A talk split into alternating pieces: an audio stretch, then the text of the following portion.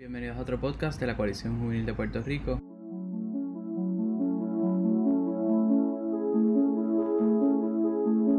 Mi nombre es Eduardo Soltero y hoy en el podcast vamos a estar hablando sobre las candidaturas de Juan Dalmao, Eliezer Molina y Alexandra Lugar. Bueno, pues primero vamos a presentar al panel de jóvenes analistas y miembros de la Coalición Juvenil de Puerto Rico. Hola, yo soy Tiara Sierra. Hola, mi nombre es Liali Pérez Figueroa. Bueno, saludos a todas y hoy vamos a estar hablando sobre las candidaturas mencionadas y vamos a empezar con el primer tema de cuatro. El primero es estatus, el segundo es economía, el tercero es corrupción y el cuarto es educación.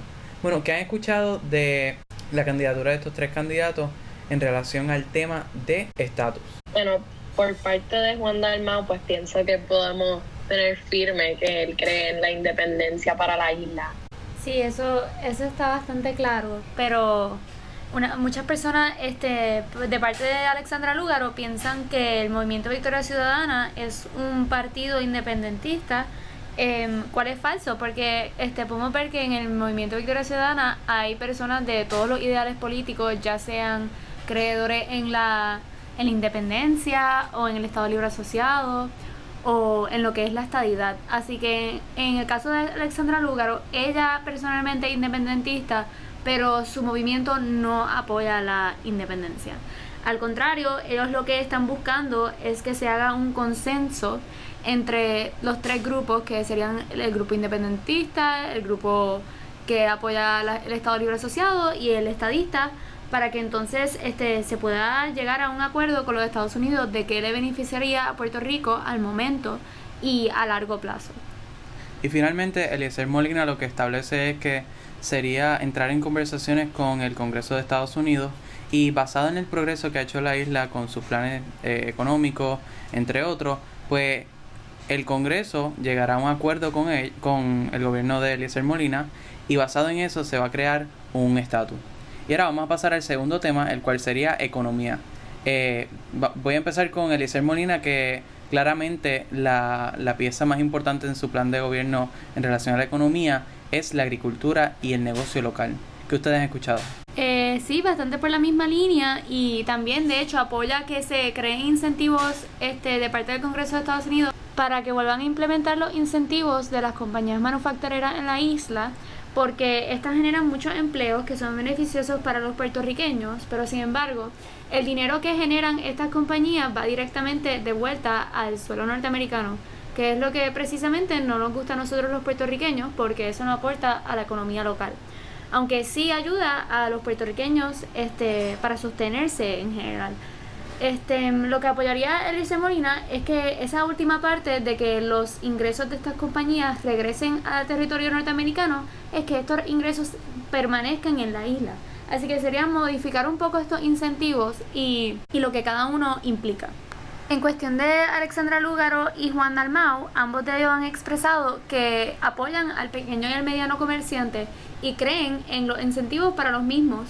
Este, y la verdad es que aunque Juan Dalmau tiene su, su plan de gobierno que es conocido como Patria Nueva, Alexandra Lugaro tiene uno aparte, son bastante similares en este sentido de que apoyan totalmente al pequeño y mediano comerciante y literalmente lo que quieren para ellos es ayudarlos a prosperar lo más posible. Bueno, pues ya hemos cubierto el segundo tema y ahora vamos a pasar al tercero que sería corrupción.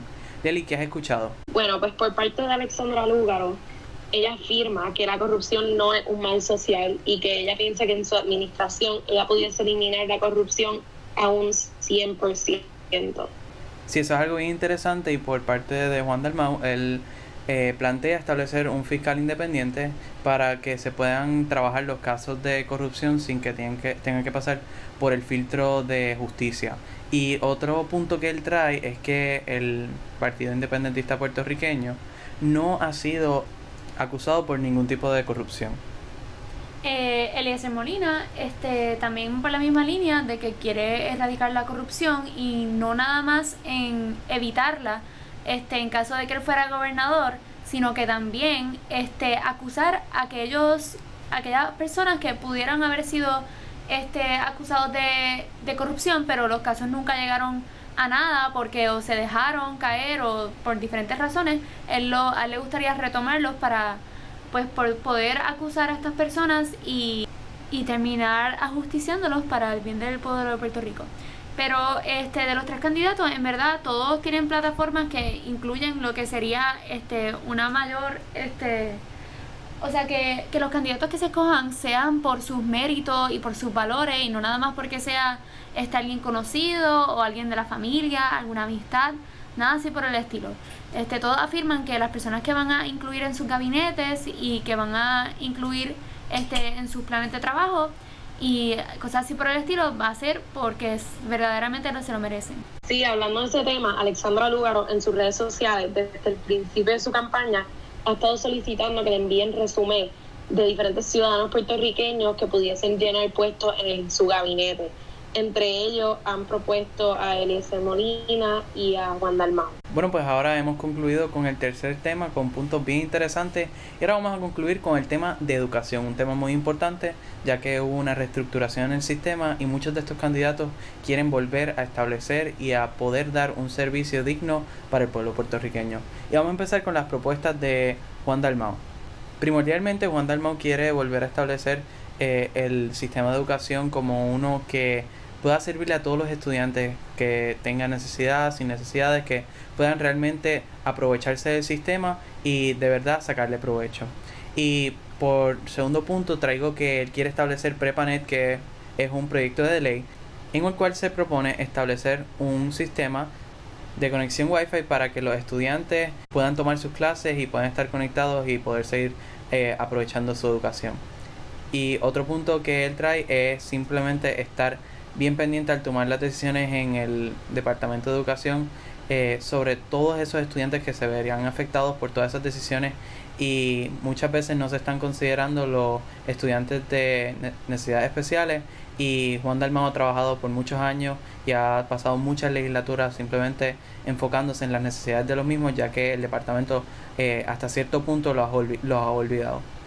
Este, para Alexandra Lugaro, ella es básicamente la portavoz de lo que sería este, el currículo de perspectiva de género, que no sería como tal añadir una clase que sería nombrada perspectiva de género, sino que los, a los maestros se les eduque para que implementen la perspectiva de género en el salón de clases y en el ambiente escolar como tal.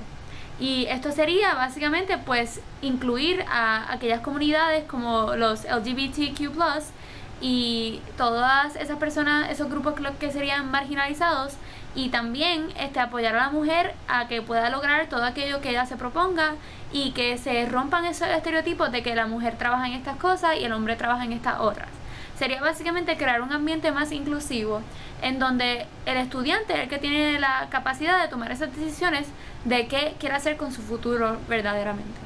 De la misma manera, Eliezer Molina también cree en una educación con perspectiva de género y afirmó que si fuera electo a la gobernación, él cotejaría todos los libros en los currículos que están establecidos por el Departamento de Educación para crear más inclusividad en el aprendizaje y posiblemente acabar con el discrimen.